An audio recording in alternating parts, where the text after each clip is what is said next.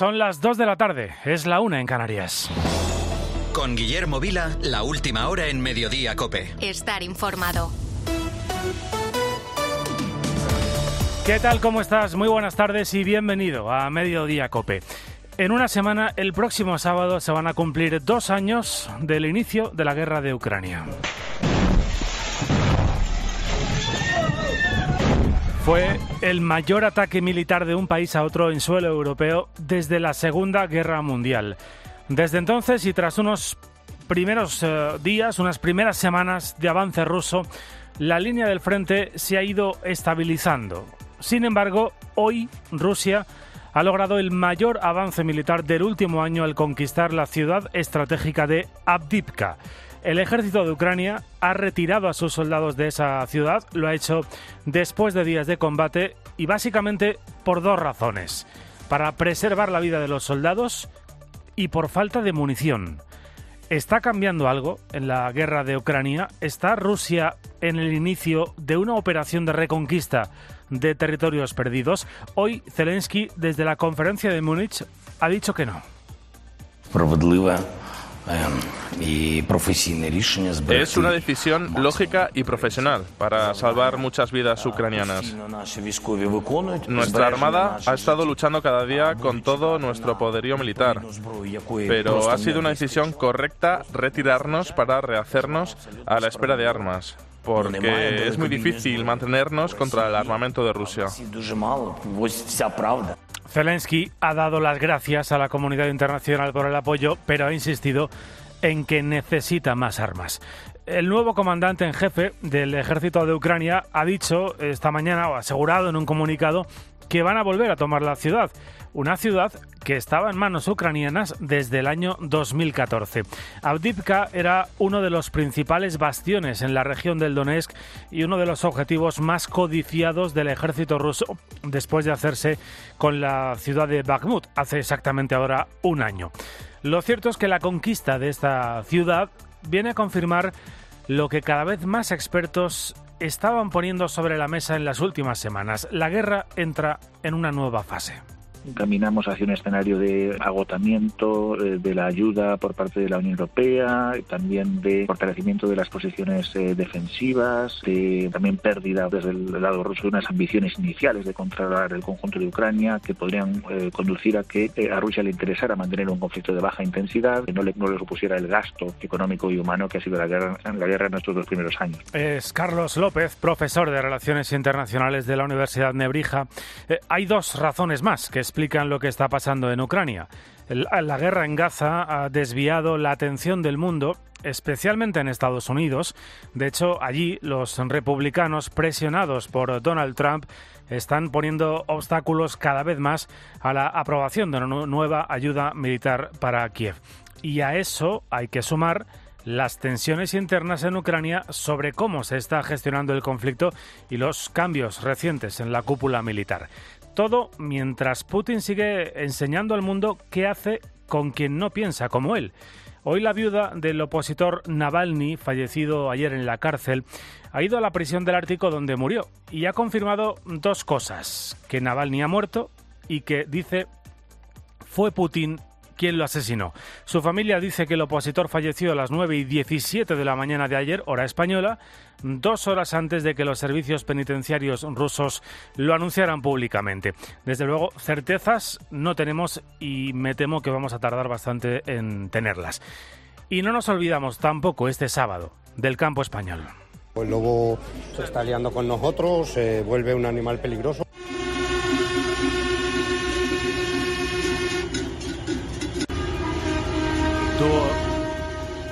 Duodécimo día de protestas de los trabajadores del campo. Hoy la capital de las movilizaciones es eh, Santander. Eh, cerca de una treintena de tractores han pasado la noche eh, en el centro de la capital y esta mañana, como escuchabas, han vuelto incluso a cortar el tráfico de la principal arteria de la ciudad. Los agricultores y ganaderos han tirado heno sobre la calle y han obligado a la policía a cortar la circulación sus reivindicaciones. Bueno, pues a las compartidas del resto de trabajadores del campo de España suman sus propios problemas, por ejemplo con el lobo. El lobo se está liando con nosotros, se vuelve un animal peligroso, se le va acabando la comida. No tienen la más remota idea de lo que pasa porque lo ganan sentados en el sofá y los demás tenemos que estar todo, todo, todo el día como si digamos lapidando de los animales. Que está muy bien ser los más guapos del planeta y los, los que mejor producimos, pero se le puede flexibilizar un poco la cosa.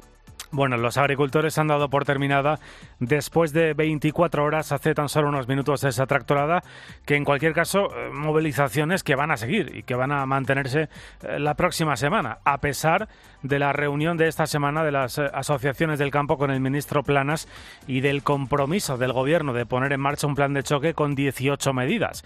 Entre ellas, recuerda, la creación de una agencia estatal de control alimentario o reconvertir en voluntario ese cuaderno digital al que obliga la política agraria común.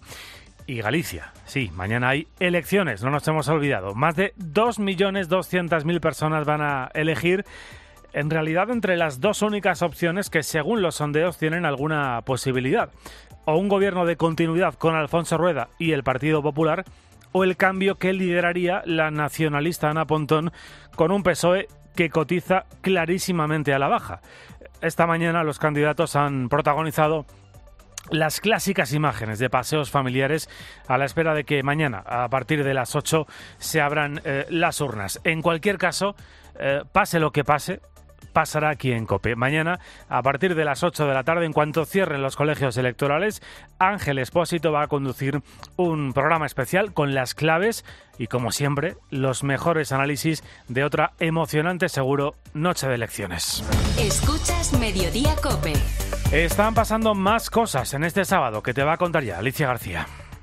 Pues este sábado ha entrado en vigor la primera reforma social de la Constitución después de que el BOE haya publicado la modificación del artículo 49 para sustituir el término disminuidos por el de personas con discapacidad. Y ocho días después del asesinato de dos guardias civiles en Barbate, arrollados por una narcolancha, la Fiscalía de Cádiz ha abierto diligencias para investigar a quienes jalearon ese asesinato, tal y como se pudo ver en varios vídeos. Aquí en COPE te seguimos contando cómo una semana después los agentes siguen sin medios suficientes para luchar contra los narcos. El jefe de Interior, Juan Baño, ha explicado que estos cada vez se sienten más impunes y sus métodos son cada vez más brutales el desafío es grande porque además cada vez tiran más directamente de armas, de armas en el enfrentamiento y cada vez eh, endurecen más sus formas para responder al combate que les plantea cuando puede la policía, la Guardia Civil y, y claro, las capacidades son las que son, Antonio. Por lo tanto, la reflexión debe ser inmediata. Algo hay que hacer. Y apuntamos también una sentencia llamativa. El Tribunal Supremo ha avalado sancionar a un guardia civil por haber prestado servicios de escolta privado a la familia real saudí en Marbella, y esto a la vez que trabajaba como agente del Servicio Marítimo del Instituto Armado. El alto tribunal ha confirmado tres meses de suspensión de empleo. En Pontevedra, dos personas han fallecido en un accidente laboral en una planta de reciclaje de plásticos. Ambos han quedado atrapados bajo unos sacos. Y este sábado también hay que lamentar la muerte del doctor Bartolomé Beltrán, un referente de la salud en numerosos medios de comunicación. En los 90 se hizo muy popular por sus apariciones en televisión. Tenía 74 años. Y a esta hora tenemos partidazo en juego el Atlético de Madrid Las Palmas. Xavi Lasso, cuéntanos. Buenas tardes. Buenas tardes, Guillermo. Pues sí, de momento en el minuto 6 de partido, empate a cero entre Atlético de Madrid y Las Palmas. Esto es lo más inmediato, pero es que el Real Madrid, que juega mañana, por cierto, ante el Rayo, Carlo Ancelotti ha comparecido ante los medios y evidentemente le han preguntado por Mbappé. El técnico italiano ha evitado hablar del caso y ha rehuido del tema pregunta tras pregunta. Su argumento, que se centran en esta temporada. Hasta le han preguntado sobre si genera inestabilidad en el vestuario. Me ve afectado hoy o preocupado. No, no creo que va a ser lo mismo en los próximos, en las próximas ruedas de prensa. Esto ahora, porque a las 4 y cuarto tenemos el Osasuna Cádiz, a las 6 y media Celta Barça y a las 9 otro gran partido, Valencia Sevilla en Mestalla. Y en baloncesto esta tarde tenemos las semifinales de la Copa del Rey, a las 6 Real Madrid Valencia y a las 9 Barcelona Lenovo Tenerife. Y también esta mañana se ha confirmado otra medalla en los mundiales de natación, en este caso de bronce para el equipo español masculino de waterpolo, que ha ganado a Francia 14 a 10. Gracias, Xavi. Son las 2 de la tarde y 9 minutos, la 1 y 9 en Canarias. Guillermo Vila. Mediodía Cope. Estar informado. La sanidad, hombre, sobre todo. Intentar equiparar los sueldos que tiene la gente a la vida real. No hay relevo generacional. Es difícil vivir de mar. 18F. Galicia decide. Este domingo desde las ocho y media de la tarde, especial elecciones gallegas con Ángel Expósito. Estamos ya en el 99% escrutado. Desde Galicia, con Fernando de Aro y todo el despliegue de COPE. En las sedes de los partidos, contándote el minuto a minuto. Va a ser determinante para un posible bloqueo. ¿Logrará el PP la mayoría absoluta? ¿Superará el BNG al Partido Socialista? ¿Y qué pasará con Sumar y con Vox? 18F. Galicia decide. Sigue también el escrutinio en cope.es y en redes sociales. La gama eléctrica Citroën Pro se carga en la descarga o cuando acabas la carga. La de cargar, no la del punto de carga que viene incluido. Y cargado viene también tu Citroën Iberlingo desde 20.990 euros con entrega inmediata. Vente a la carga hasta fin de mes y te lo contamos. Citroën.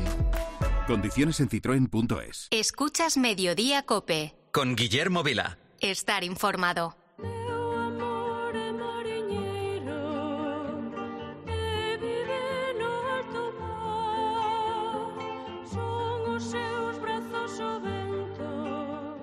Trabajando. Diego, ya nos vamos, ya. Paquirri, hasta la vuelta, familia.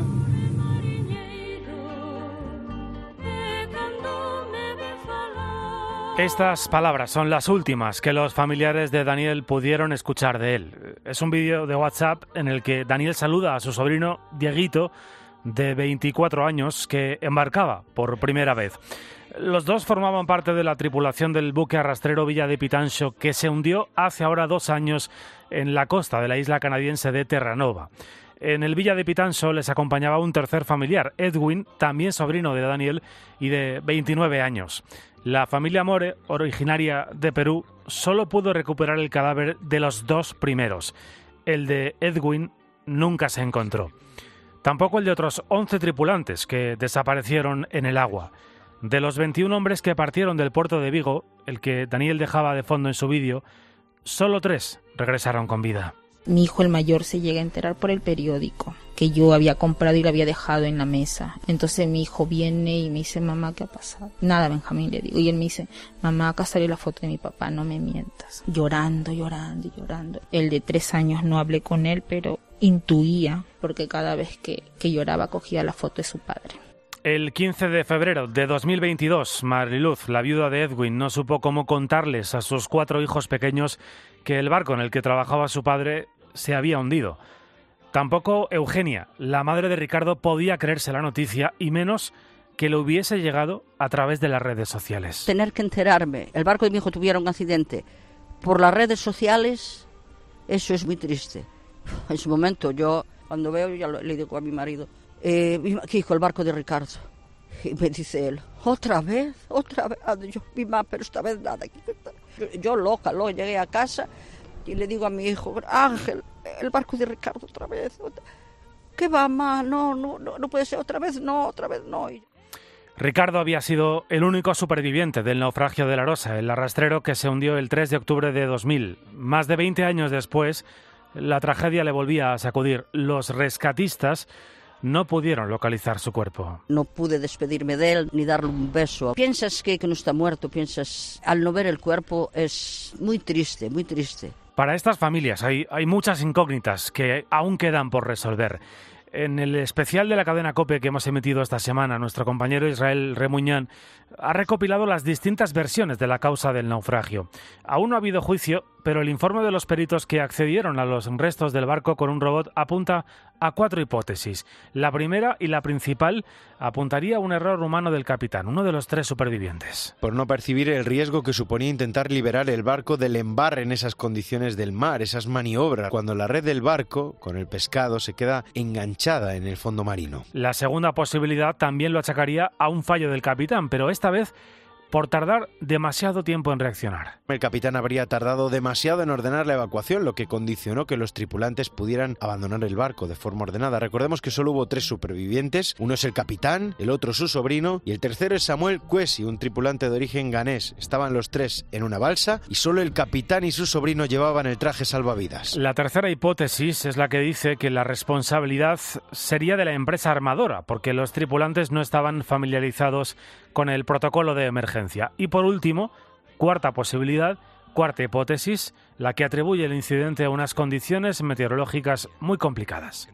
Nosotros nos gustaría que fuese un legado para toda la gente del mar y también para sus familias, que nunca vuelva a pasar un semejante desgracia, pero que se cambien unos protocolos, que ningún familiar de ningún nadie que tenga que vivir el calvario que nosotros vivimos de desinformación, de falta de, de compromiso. Bueno, acabas de escuchar a María José del Pazo, que es la portavoz de los familiares e hija de uno de los desaparecidos. Hoy, este sábado, esta mañana, en el municipio de Marín, en Pontevedra, se ha rendido homenaje a los 21 fallecidos en un acto al que han acudido familiares de las víctimas y también numerosas eh, autoridades. Las familias piden un cambio en los protocolos porque ellos, los familiares de la tripulación del Villa de Pitanso, se enteraron de lo ocurrido por los medios de comunicación o por las redes sociales, sin que nadie les llamase para darles la terrible noticia.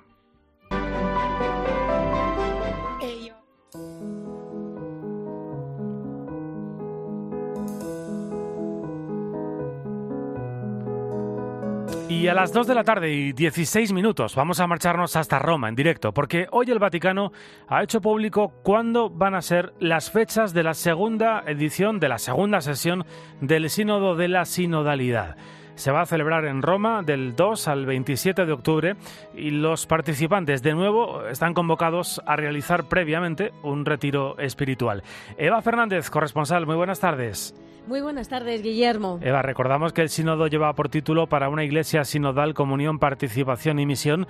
Eva, ¿por qué es importante esta segunda parte del sínodo?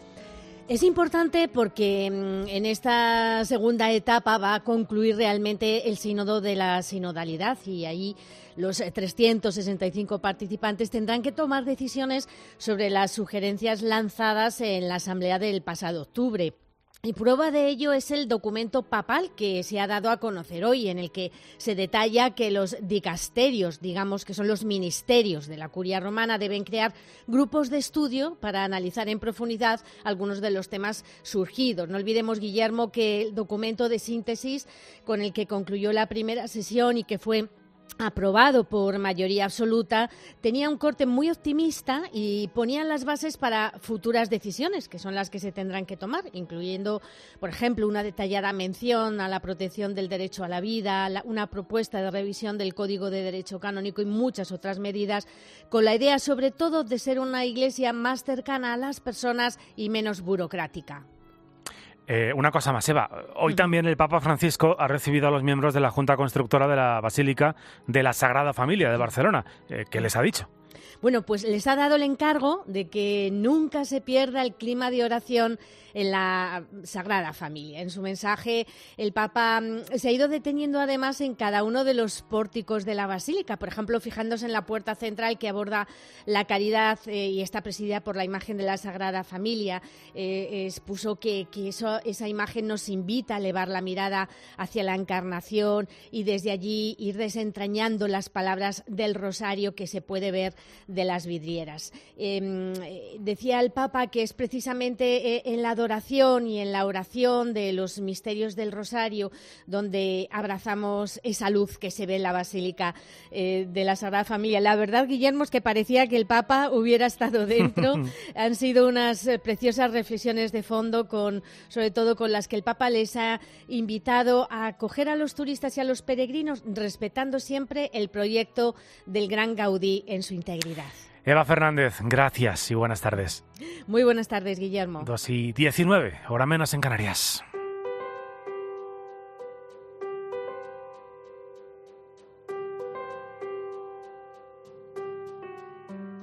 Nuestra siguiente historia en Mediodía Cope tiene como protagonista a Fran Ramírez. Él es oriundo de Yepes, en la provincia de Toledo, estudió económicas, está casado y su trabajo siempre ha estado muy vinculado a la pastoral con los jóvenes. Él ha trabajado en parroquias, en Acción Católica y, cada día viene desde su pueblo a Madrid para trabajar eh, actualmente en el eh, Departamento de Juventud de la Conferencia Episcopal. Fran recuerda que él entró en la iglesia, dice, como hijo de una invitación que recibió. Soy hijo, siempre digo, de una invitación, porque mis padres no son especialmente católicos. Nos dejaron a los hermanos, somos tres, soy el mediano de tres. Elegir la fe y la política siempre me hace mucha gracia. Fran conocía a jóvenes de su parroquia natal que le invitaron a una misión juvenil de los redentoristas en la propia parroquia. Su carácter abierto, extrovertido, le llevó a aceptar la invitación y a vivir esa experiencia de misión con otras personas. Los jóvenes de mi parroquia me invitaron, que había cierta comunidad de jóvenes en mi parroquia, debido a una misión redentorista de los años eh, principios de los 90 y ahí se configuró un grupo de jóvenes que el cual me invitaron. Y claro pues yo soy una persona muy extrovertida muy abierta entonces yo tenía mis amigos de fuera de la parroquia ¿por qué no tener amigos en la parroquia también bueno, desde entonces él se integró en el grupo juvenil de la parroquia y nos cuenta que se siente muy agradecido a la formación que recibió de los sacerdotes. Sobre todo, dice, le enseñaron a salir fuera de la iglesia, salir al mundo para después volver a la comunidad. Esa evolución ha sido tener un grupo de parroquia donde semanalmente rezábamos, nos formábamos y esto obedece a unos buenos curas que nos han ido acompañando en el pueblo curas que han sabido estructurarnos, curas que han sabido presentarnos a Jesucristo curas que han sabido que tenemos que salir al mundo y no quedarnos simplemente en, los ambientes parroquiales, sino que salir al mundo para volver otra vez a la comunidad. Bueno, pues Fran eh, explica esta experiencia, la experiencia de su vida en el Congreso de Laicos sobre el primer anuncio que tiene lugar este fin de semana y que nos va a contar también aquí en Mediodía Cope. Hola Fran, ¿qué tal? Muy buenas tardes. Buenas tardes, ¿qué tal estáis? Estupendamente y te agradezco mucho que nos atiendas a esta hora de la tarde. Oye, Fran, eh, eh, ¿qué es esto del primer anuncio? seguramente es la primera pregunta que se están haciendo nuestros oyentes. Sí, porque es una es una frase recurrente, es una palabra que estamos utilizando muchísimo en los últimos años en la pastoral y es una pregunta que siempre, siempre me hacen y siempre hacen a la gente que estamos más o menos implicados en el primer anuncio. La Iglesia vive para evangelizar, siempre, siempre es su principal objetivo, su principal misión, su principal mandato desde que el Señor subió a los cielos y nos dijo, id y anunciad por todos los rincones del mundo. El primer anuncio sería propiamente eso, aunque yo lo podría definir de una manera muchísimo más concreta, ¿no? Que el primer anuncio sobre todo es concreto. El primer anuncio es amar al mundo, es amar a la gente. Si un cristiano tiene el tesoro de haberse encontrado con Jesucristo, tiene que comunicarlo porque ama al mundo y ama a la gente y necesita transmitir ese tesoro que tiene en su corazón al resto de la gente. Mm. El primer anuncio propiamente es desde ese amor que tenemos a la humanidad, desde ese amor que tenemos a todos los ambientes que hay en el mundo, transmitir a Jesucristo de manera explícita, o sea, directamente con la conversación. El primer anuncio en su esencia es el tú a tú es en el supermercado, en la universidad, en el instituto, en el ambiente de trabajo, en el ambiente eh, de ocio, en el ambiente eh, familiar, donde tienes que presentar a Jesucristo como alguien que te ha renovado el corazón y que puede ser absolutamente renovador para la persona que te está escuchando. y luego, como en una tercera, Sí, sí. No, no, perdona que te interrumpas, que te iba a preguntar precisamente por esto, porque hablabas de ese primer encuentro en, en, los ambientes de ocio, por ejemplo, en los bares. Eh, sé que con muchos jóvenes ese primer encuentro pues es precisamente en el bar, que es donde ellos están. Eh, ¿Cómo es ese, e, esa primera conversación y sobre todo cómo es esa transición de llevarles del bar a la parroquia? Es una buenísima pregunta. Aquí tenemos nosotros siempre que ser replicantes, tenemos que ser imitadores del gran anunciador, porque el primer anuncio lo hacemos las personas, evidentemente, pero solo replicamos a quien anunció de manera eficaz, que es el Señor. El Señor, evidentemente, estaba en el templo, por supuesto, pero también estaba en las calles, estaba en los mercados, estaba en los sitios donde estaba la gente en sus ambientes. Y nosotros tenemos que ir a esos ambientes. En el tema de la pastoral juvenil, que ahora es un tema muy recurrente, pues evidentemente, ¿dónde están los jóvenes? Están en los ambientes educativos en los ambientes sociales, en los ambientes de ocio, por supuesto, en esos bares, pues ahí también, evidentemente, a lo mejor, pues hay que acondicionar el ambiente, hay que empatizar con el otro, con esa conversación tú a tú, y en un momento determinado, cuando nosotros pues tengamos ese ambiente propicio, nosotros proponemos de una manera natural, como el que propone algo que le está encantando en su vida o que le está transformando su corazón, pues de manera natural, el Señor hace tiempo se encontró en mi vida, yo le tengo como algo totalmente transversal, ha cambiado mi vida, mis problemas no se han ido, pero el Señor me ha dado un sentido potentísimo a ellos. Y Mm. vivo un camino de comunidad acompañado junto a esa relación. Eh, oye, Fran, ¿y, y cómo es, eh, mm, me refiero, la, la- la relación con aquellos jóvenes o con aquellas personas que dicen que no, que, que uno le- les habla, que a lo mejor incluso les ve sufrir, que les ofrece eh, este camino, pero que no quieren, pues que porque no es su momento, porque no, po- por, la razón que sea o por sus propias heridas, ¿no? ¿Qué, qué se puede hacer en esos casos? Claro, aquí la palabra fundamental en ese proceso sería el acompañamiento. A nosotros se nos pide, evidentemente, como cristianos, como cristianas, anunciar. Anunciar de manera explícita en todos esos ambientes que hemos comentado. Pero si eh, el primer anuncio, ese anuncio evangelizador, ese anuncio directamente del amor de Cristo no es acogido, no hay ningún problema.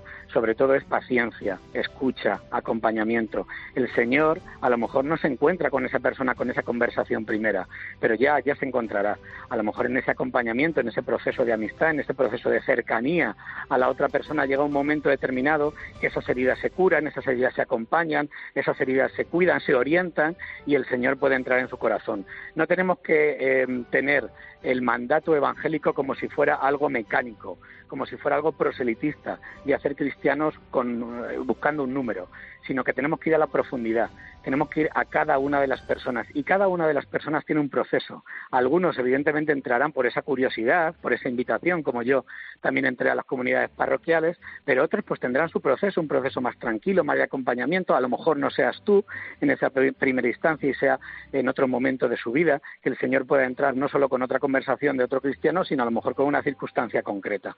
Nosotros, co- como cristianos, tenemos ese mandato y lo tenemos que hacer, pero sin buscar resultados. Lo importante es que anunciemos. Lo importante del primer anuncio no es tanto que los de fuera de la iglesia entren, como que los de dentro de la iglesia salgamos a anunciar. El objetivo se habría cumplido si conseguimos eso, independientemente de llenar o no nuestras comunidades parroquiales. Si los que estamos dentro nos concienciamos de, esa, eh, de ese mandato, entonces habremos conseguido el objetivo que el Señor nos pone en nuestro corazón, que es anunciarle. Y Esto es importante que comentas, Fran, y, y con esto termino, porque quizá muchas veces la, la tentación de las personas de iglesia es la de, bueno, es que el mundo eh, es muy complicado, hace mucho frío y fuera, me voy a quedar en mi parroquia tan a gustito con los míos, eh, que aquí me siento cómodo y seguro, ¿no? Y esta es una tentación que, que especialmente los laicos tienen o tenemos que vencer, ¿no? Totalmente, totalmente. Si el encuentro con Cristo, evi- evidentemente el encuentro con Cristo te renueva, te transforma, te enamora, claro que sí. El encuentro con Cristo te lleva a una comunidad, con un acompañamiento, con un grupo, con un itinerario de formación en acción, es cierto. Pero si el encuentro con Cristo, ese- esa relación personal con el que sabemos nos ama, ¿no? que es Jesucristo, no te lleva a la acción, al movimiento, a la concreción fuera en nuestros ambientes, algo de esa vida cristiana está errado.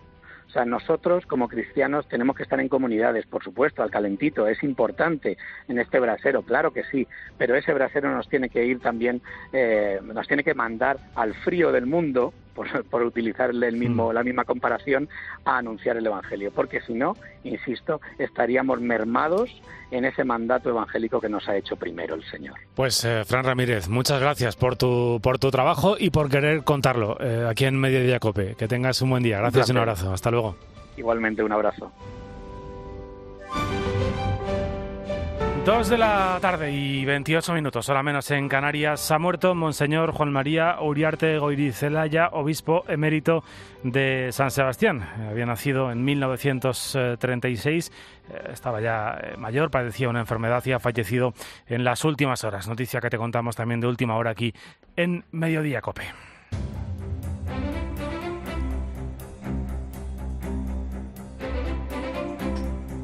Y como cada día, como cada fin de semana aquí en Mediodía Cope, en este sábado 17 de febrero repasamos el santoral del día con Jesús Luis Sacristán. Buenas tardes. ¿Qué tal, Guillermo? Hoy son los santos fundadores de la Orden de los Siervos de María. Son un grupo de amigos oriundos de Florencia en el siglo XIII. Tras un periodo penitencial en el Monte Senario se ordenan sacerdotes, entonces fundan esta orden. El carisma vive a María como madre y se centra en la Virgen de los Dolores como patrona de esta obra. San Alejo, el último de todos ellos, murió en 1310.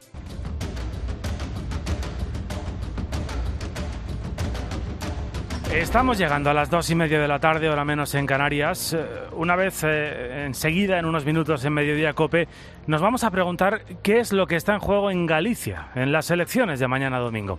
En un instante buscamos respuestas aquí en Mediodía Cope.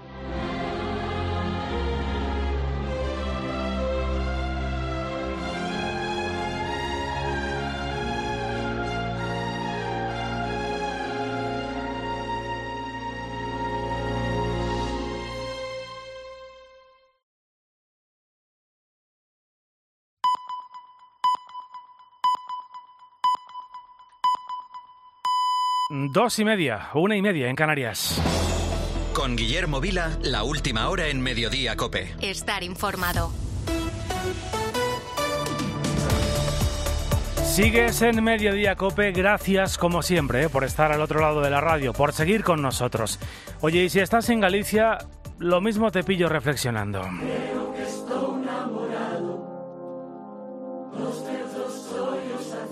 Sábado de reflexión para qué? Bueno, mañana hay elecciones autonómicas en Galicia. Hoy es el típico día en el que los candidatos eh, pasan el tiempo con la familia, con los amigos, para que veamos que son gente normal, como tú y como yo. Aunque hoy los líderes del PP, del Bloque Nacionalista Gallego y del PSOE eh, coinciden en dos actos. Esta mañana han estado en el homenaje a las víctimas del trágico naufragio del Villa de Pitancho, en el que hace dos años fallecieron 21 marineros, y esta tarde van a estar en para asistir al partido entre el Celta, cuyo himno del centenario de Z Tangana estás escuchando esta canción tan gallega, ese partido entre el Celta y el Barça. ¿Qué está en juego en estas elecciones? Pues en realidad un cambio de modelo o la continuidad de 16 años de gobiernos del PP o un gobierno nacionalista con el apoyo de un PSOE absolutamente escuálido. Eu quero reivindicar a Galicia de todo o mundo. Eu quero reivindicar que cada galego viva onde viva, incluso vote o que vote, ten en nós alguén a quen mirar, alguén a que confiar. Eh, e quero decirvos que me sinto tremendamente orgullosa da campaña que fixemos, porque demostramos que se pode facer unha campaña en positivo.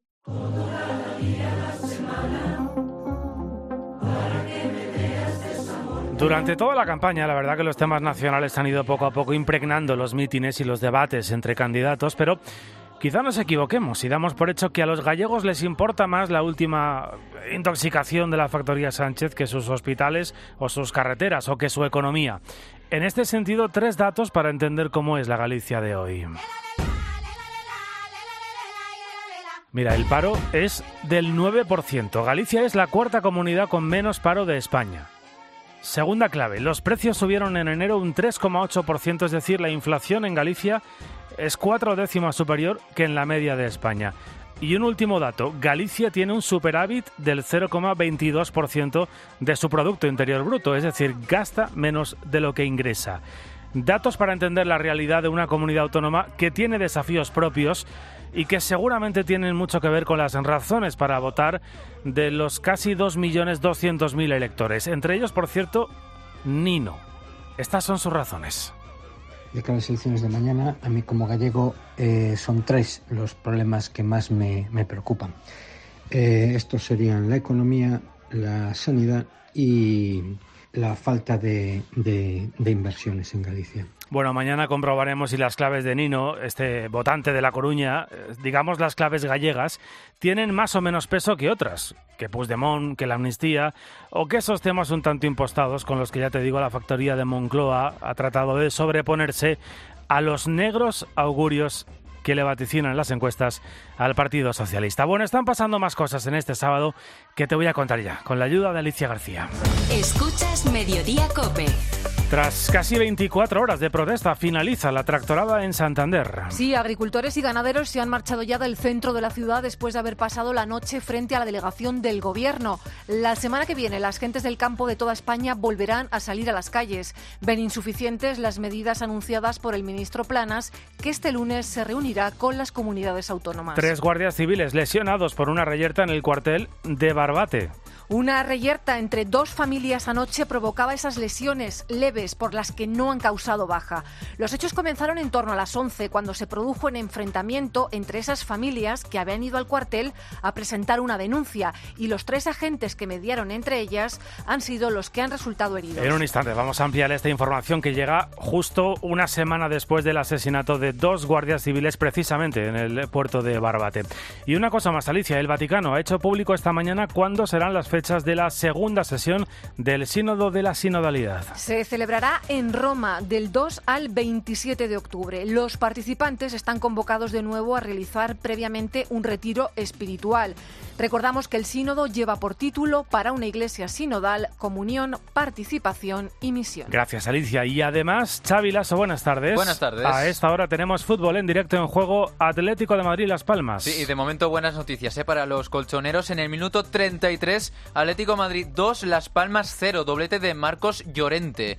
En el Real Madrid, que juega mañana ante el Rayo, ha hablado Carlo Ancelotti ante los medios. Le han preguntado por Mbappé y evidentemente el técnico italiano ha evitado hablar del caso y ha rehuido del tema pregunta tras pregunta. Su argumento que se centran en esta temporada. Y en lo deportivo también, a las 4 y cuarto tenemos Osasuna Cádiz, a las 6 y media Celta Barça y a las 9 otro gran partido, Valencia Sevilla en Mestalla. Y en baloncesto, esta tarde tenemos las semifinales de la Copa del Rey, a las 6 Real Madrid Valencia y a las 9 Barcelona Lenovo Tenerife. Gracias, Xavi. 2 y 35, hora menos en Canarias.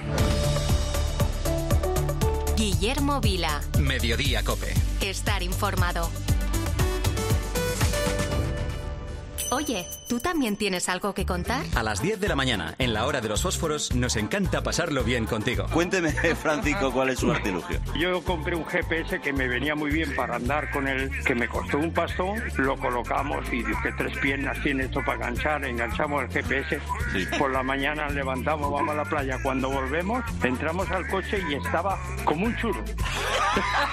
Era un churro. De lunes a viernes desde las 6 de la mañana, Herrera en Cope. ¿Nos cuentas tu historia? ¿Eres profesional de la construcción y la reforma? En Leroy Merlin te ayudamos a llevar a cabo cada reforma con éxito, haciendo tus compras más fáciles, con un equipo de expertos dispuestos a ayudarte en lo que necesites y más de 100 tiendas Pro con horario ampliado desde las 7 de la mañana. Si eres profesional, únete al Club Pro y descubre muchas más ventajas. Leroy Merlin, ahora somos más pro.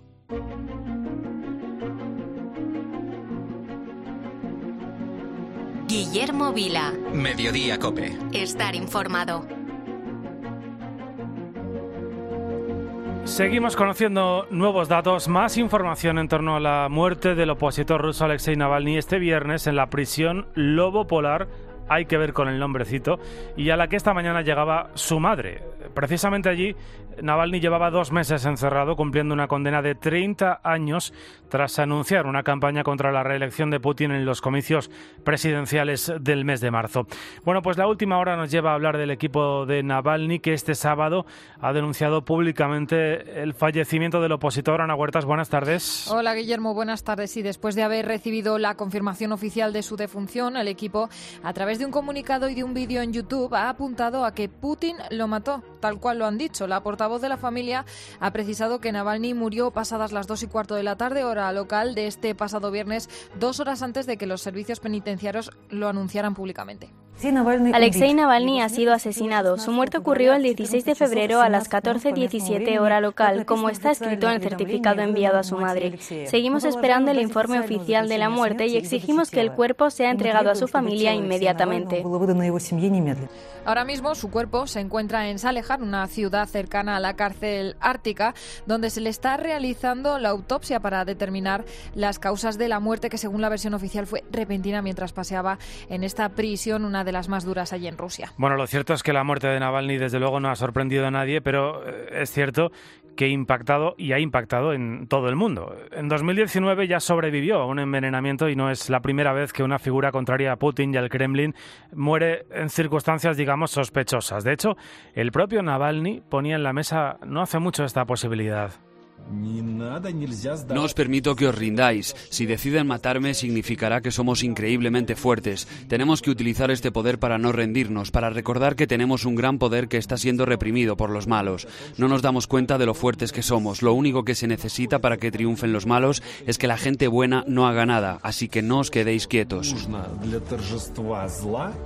El alto representante para Asuntos Exteriores de la Unión Europea, Josep Borrell, ha calificado esta muerte como de responsabilidad exclusiva de Putin. Y aquí en COPE, en el fin de semana con Cristina, Antonio López Isturiz, eurodiputado del Partido Popular y secretario general de la Internacional Demócrata, ha descrito la figura de, Navalny, ya que tuvo la ocasión de trabajar con él. Pues, nada que ver con la figura, personalmente nada que ver con la figura, parece de un héroe absoluto, una persona muy recogida, sencillo, humilde en el trato, eh, muy ruso dado a las emociones, pero con una mirada y una fijación absoluta en lo que estaba haciendo y, en la lucha que estaba llevando a cabo. Mientras tanto, en las calles de Moscú, más de un centenar de personas han sido detenidas en las últimas horas en diferentes ciudades durante actos de repulsa por la muerte de Navalny.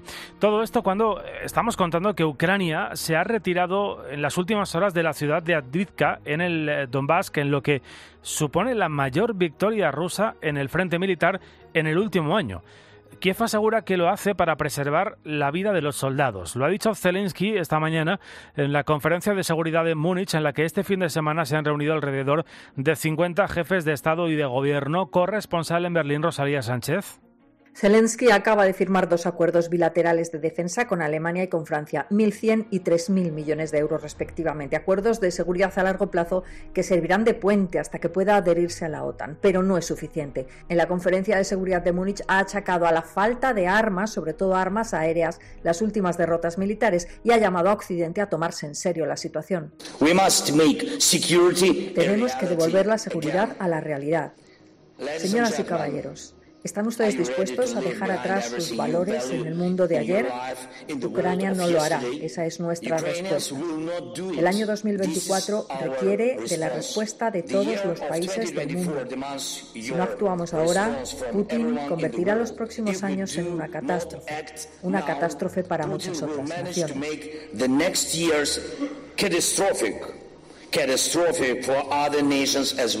Ante la reticencia de Estados Unidos a seguir enviando armas, Zelensky ha invitado personalmente a Donald Trump a visitar el frente. Quienes toman decisiones, ha dicho, deben pisar la realidad.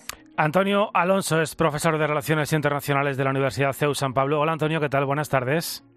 Muy buenas tardes. Antonio, no sé si la, retirada de las tropas ucranianas de este enclave estratégico de esta ciudad de Avdiivka eh, supone, digamos, un cambio en la evolución de la guerra en la línea del frente. Si crees que puede modificar de alguna manera el hasta ahora, bueno, bastante evidente equilibrio que, se había producido en, los últimos meses, al menos en cuanto al frente militar.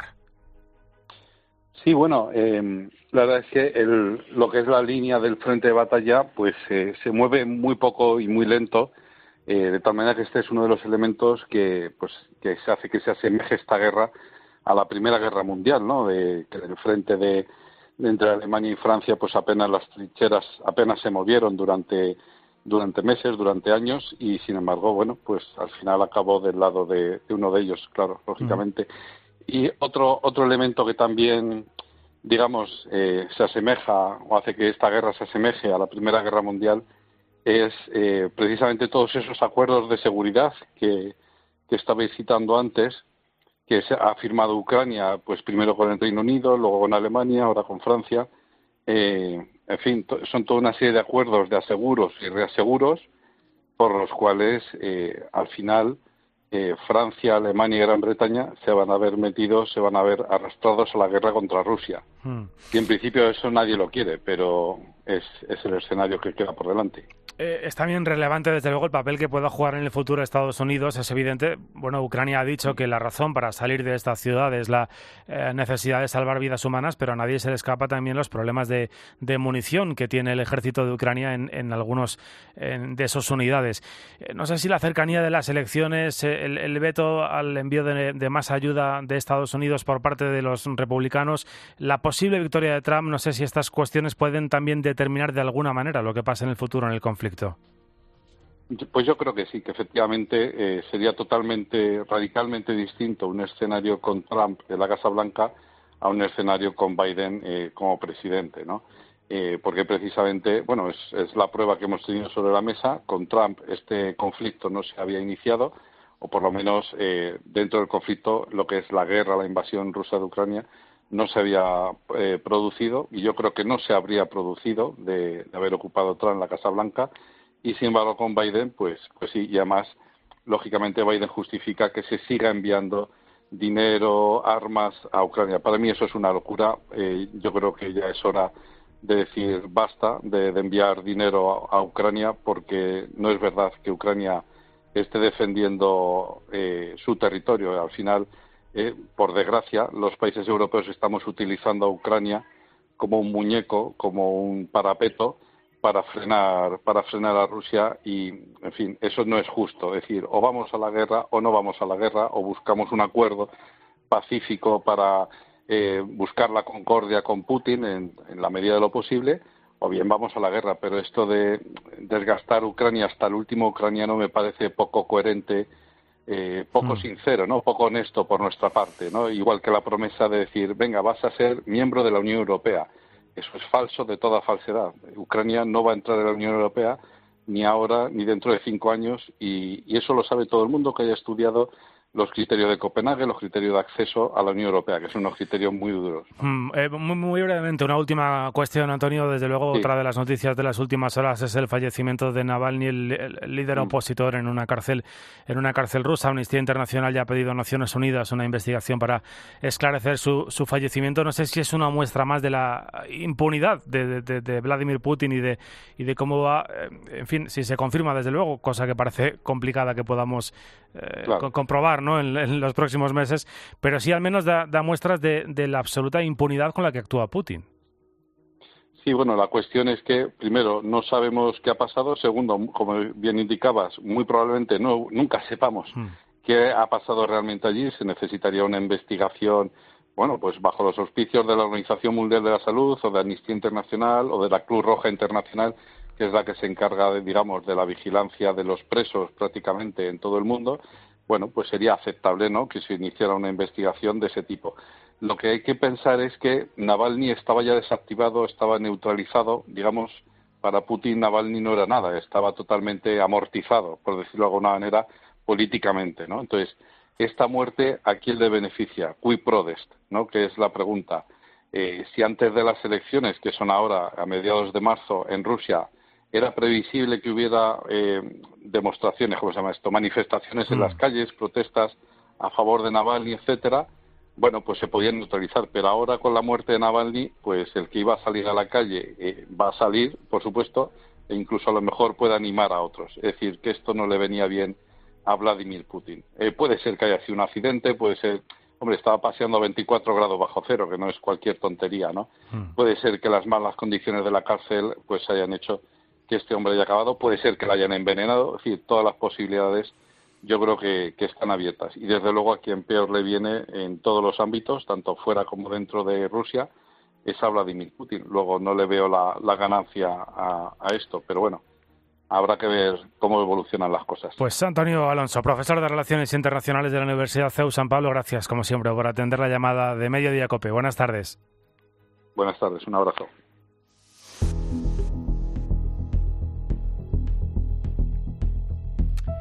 Y ocho días después del asesinato de dos guardias civiles en Barbate embestidos por una potentísima narcolancha, la Fiscalía de Cádiz ha abierto diligencias para investigar a quienes jalearon ese asesinato, según se ha podido ver en numerosos vídeos. La jueza del caso, te recuerdo, enviaba esta semana a prisión a seis de los ocho detenidos. Desde el primer momento, las asociaciones de la Guardia Civil reclamaron el cese del ministro Marlasca, al que acusan de no dotar de medios suficientes la lucha contra el narcotráfico. En el campo de Gibraltar, la sensación de impotencia entre los guardias civiles es total. Y vamos con esa última hora que te adelantábamos hace unos minutos. Tres guardias civiles han resultado heridos en una reyerta precisamente en ese cuartel de Barbate, lo que desde luego demostraría eh, la falta de respuesta o la impunidad con que actúan en toda esa zona del campo de Gibraltar. Eh, jefe de Interior de COPE, Juan Baño, ¿qué tal? Muy buenas tardes. Efectivamente, Guillermo, buenas tardes. Tres guardias con contusiones leves atendidos en el centro de salud. No hay detenidos. Es todo tras ese incidente que transcurrió a partir de las 11 de la pasada noche. Una pareja llegó al cuartel de Barbate a denunciar agresiones por parte de una menor de 15 años. Mm, llegaron tras ellos los miembros de la familia de la menor a bordo de vehículos.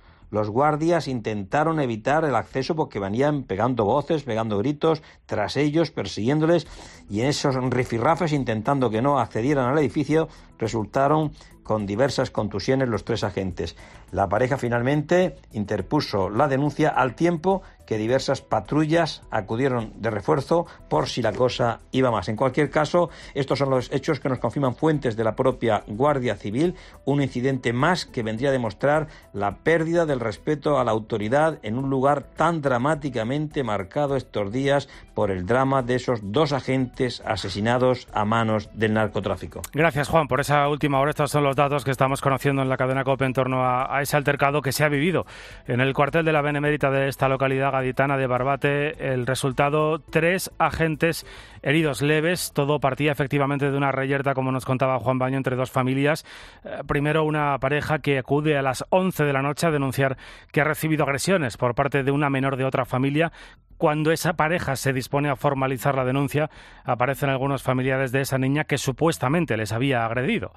Inmediatamente comienza una gran trifulca a las puertas del cuartel y en ese rifirrafe tres agentes de la Guardia Civil resultan heridos leves han tenido que ser atendidos en el centro de salud por diversas eh, contusiones durante ese eh, forcejeo. En todo caso, el resultado de esa pelea, esos tres agentes heridos en el mismo cuartel de Barbate, que llega siete días después de lo ocurrido en el puerto, con dos agentes asesinados, y llega también la misma semana que en el Parlamento Europeo el Partido Socialista se ha aliado con los separatistas y con Podemos y se ha opuesto a que la Eurocámara abra un debate para que las profesiones de policía o de guardia civil pasen a ser considerados de riesgo. Es evidente que faltan medios policiales en todo el estrecho, en general y en concreto en Barbate, para luchar contra los, contra los narcotraficantes. Estamos viendo las consecuencias, pero también faltan medios en los juzgados de la zona. Tanto que los jueces critican la quiebra del Estado de Derecho en el campo de Gibraltar. Para que te hagas una idea, la juez que está llevando el asesinato de los dos guardias civiles va a dejar su cargo en dos semanas tras haber pedido el traslado, como nos va a contar Patricia Rossetti. Lo mismo se instruye un robo con violencia, un caso de familia que otro de narcotráfico y complejo como este. Son juzgados mixtos. Este juzgado de Barbate tiene ahora una juez sustituta desde el 8 de enero. El titular estuvo un año y pidió el traslado. El próximo 1 de marzo toma posesión un nuevo juez, uno de los 160 que recibió el despacho el miércoles en Barcelona de manos del rey. Se estrenará con un caso complicado. Pedir el traslado es habitual. El TSJ Andalucía estudia desde hace reforzar los juzgados de Barbate, pero las circunstancias actuales aconsejan que se acelere, dicen a COPE fuentes del tribunal. Los jueces critican la quiebra del Estado de Derecho en el campo de Gibraltar, denuncian que trabajan con una estructura judicial del siglo XIX y piden más medios. Nos lo dice Sergio Oliva, portavoz de la Asociación Francisco de Vitoria con el desmantelamiento del órgano de coordinación contra el narcotráfico de Andalucía. El trabajo que diariamente ejercen con honor y valentía los guardias civiles y la presión judicial sin medios materiales y sin medios personales mayores es insuficiente. La presión judicial y policial, dice Oliva, es fundamental para incautar la droga y para perseguir a los narcotraficantes. Son más de 2.200.000 personas y tienen en su mano elegir al próximo presidente de Galicia. Las elecciones autonómicas de este domingo llegan después de una campaña en la que han acabado definiéndose dos caminos, solo dos el del Partido Popular de Alfonso Rueda, que según la mayoría de los sondeos es quien más posibilidades tiene de conseguir la mayoría absoluta y de seguir gobernando, y el de un gobierno de cambio liderado por Ana Pontón, la candidata del bloque nacionalista gallego, apoyada por un partido socialista muy a la baja. Vamos a ver cómo se está respirando en este sábado de reflexión en los cuarteles generales de los dos grandes partidos. Comenzamos en el Partido Popular, donde Maribel Sánchez la única obsesión es llegar a los 38 escaños nervios también en la jornada de reflexión porque en el PP reconocen a COPE que no solo se juegan la continuidad en la Junta, se trata de confirmar la credibilidad de un proyecto político liderado por Feijó y junto al que ha cerrado filas todo el organigrama del PP arropando al candidato Alfonso Rueda. ¿Por qué? Pues porque los tracking de la última semana dan al PP una victoria por la mínima y la experiencia en las generales del 23J les demuestra que en ese escenario puede pasar cualquier cosa, pero es que además han detectado un nicho de votos muy significativo entre los socialistas moderados que no están de acuerdo aunque su papeleta acabe sirviendo para que gobierne el Bénega. Van a por ellos, pero sin olvidar a ese reducido número de simpatizantes de Vox que puede que no alcancen el 5% y se queden sin escaño, pero que restan oportunidades al PP. Una situación bien distinta a la que llevó a Rueda adelantar la convocatoria de elecciones con unos sondeos que en diciembre le daban de 40 a 41 escaños. Gracias, Maribel. En el Partido Socialista, mientras tanto, han cerrado la campaña con el objetivo cumplido de llegar al domingo con las opciones abiertas de lograr el cambio, aunque asumen, claro, que de llegar ese cambio quien lo lideraría sería el bloque nacionalista gallego. Ricardo Rodríguez, buenas tardes.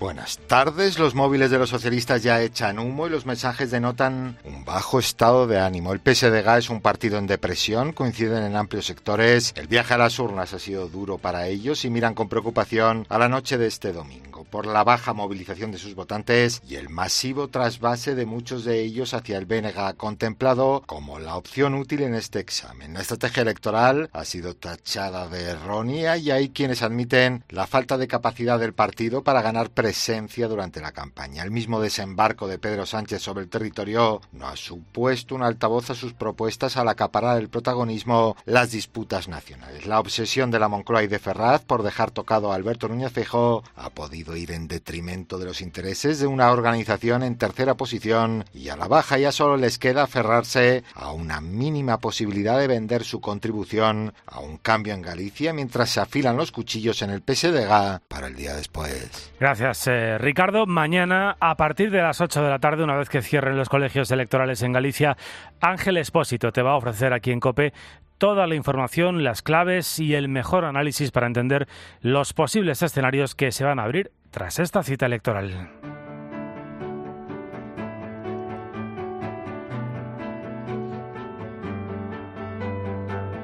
Bueno, y este sábado han continuado las protestas de los agricultores en España pese a las medidas que anunciaba este jueves el ministro Luis Planas. Unas medidas que no acaban de convencer al campo español. Son ya 12 días de protestas que van a continuar, además, no solamente en las próximas horas, sino la próxima semana. Este lunes, por ejemplo, ya están convocadas tractoradas en Palma de Mallorca. En Santander, que ha sido el epicentro de las protestas en las últimas horas, los ganaderos y agricultores eh, han pasado la noche frente a la delegación del gobierno y esta misma mañana han vuelto a cortar el centro de la capital. Así eh, sonaba esta mañana esa tractorada en el centro de Santander los agricultores cántabros que han denunciado la excesiva burocracia que tienen que soportar, los problemas compartidos con el resto de agricultores y ganaderos de nuestro país, pero que en su caso hay problemas locales, problemas concretos como el exceso de protección que dicen tienen los lobos que tanto dañan a sus animales. El lobo se está liando con nosotros, se vuelve un animal peligroso, se le va acabando la comida. No tienen la más remota idea de lo que pasa porque lo ganan sentados en el sofá y los demás tenemos que estar todo, el, todo, todo el día como si iríamos lapidando de los animales. Que está muy bien ser los más guapos del planeta y los, los que mejor producimos, pero se le puede flexibilizar un poco la cosa.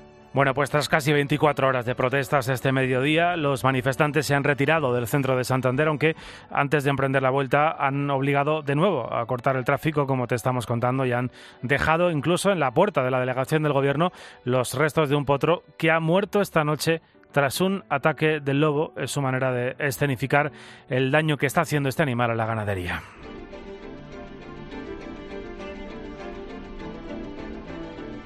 Bueno, y atención a este dato en lo que llevamos de 2024 ya se han batido casi 70 récords de temperatura en diferentes puntos de nuestro país.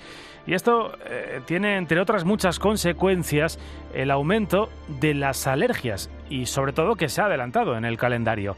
Una de las más comunes es a las arizónicas y precisamente uno de los árboles protagonistas de esta polinización temprana es el ciprés, que se ha adelantado un mes en ciudades como Madrid, Toledo, Córdoba, Granada o Bilbao.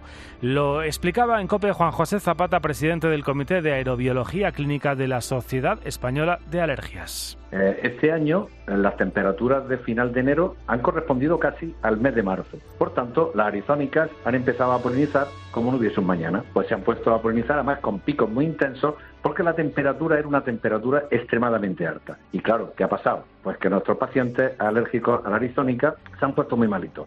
La solución pasa por tomar antihistamínicos o ponerse la vacuna, pero no a todo el mundo le funciona. Escucha lo que nos ha contado el Mudena.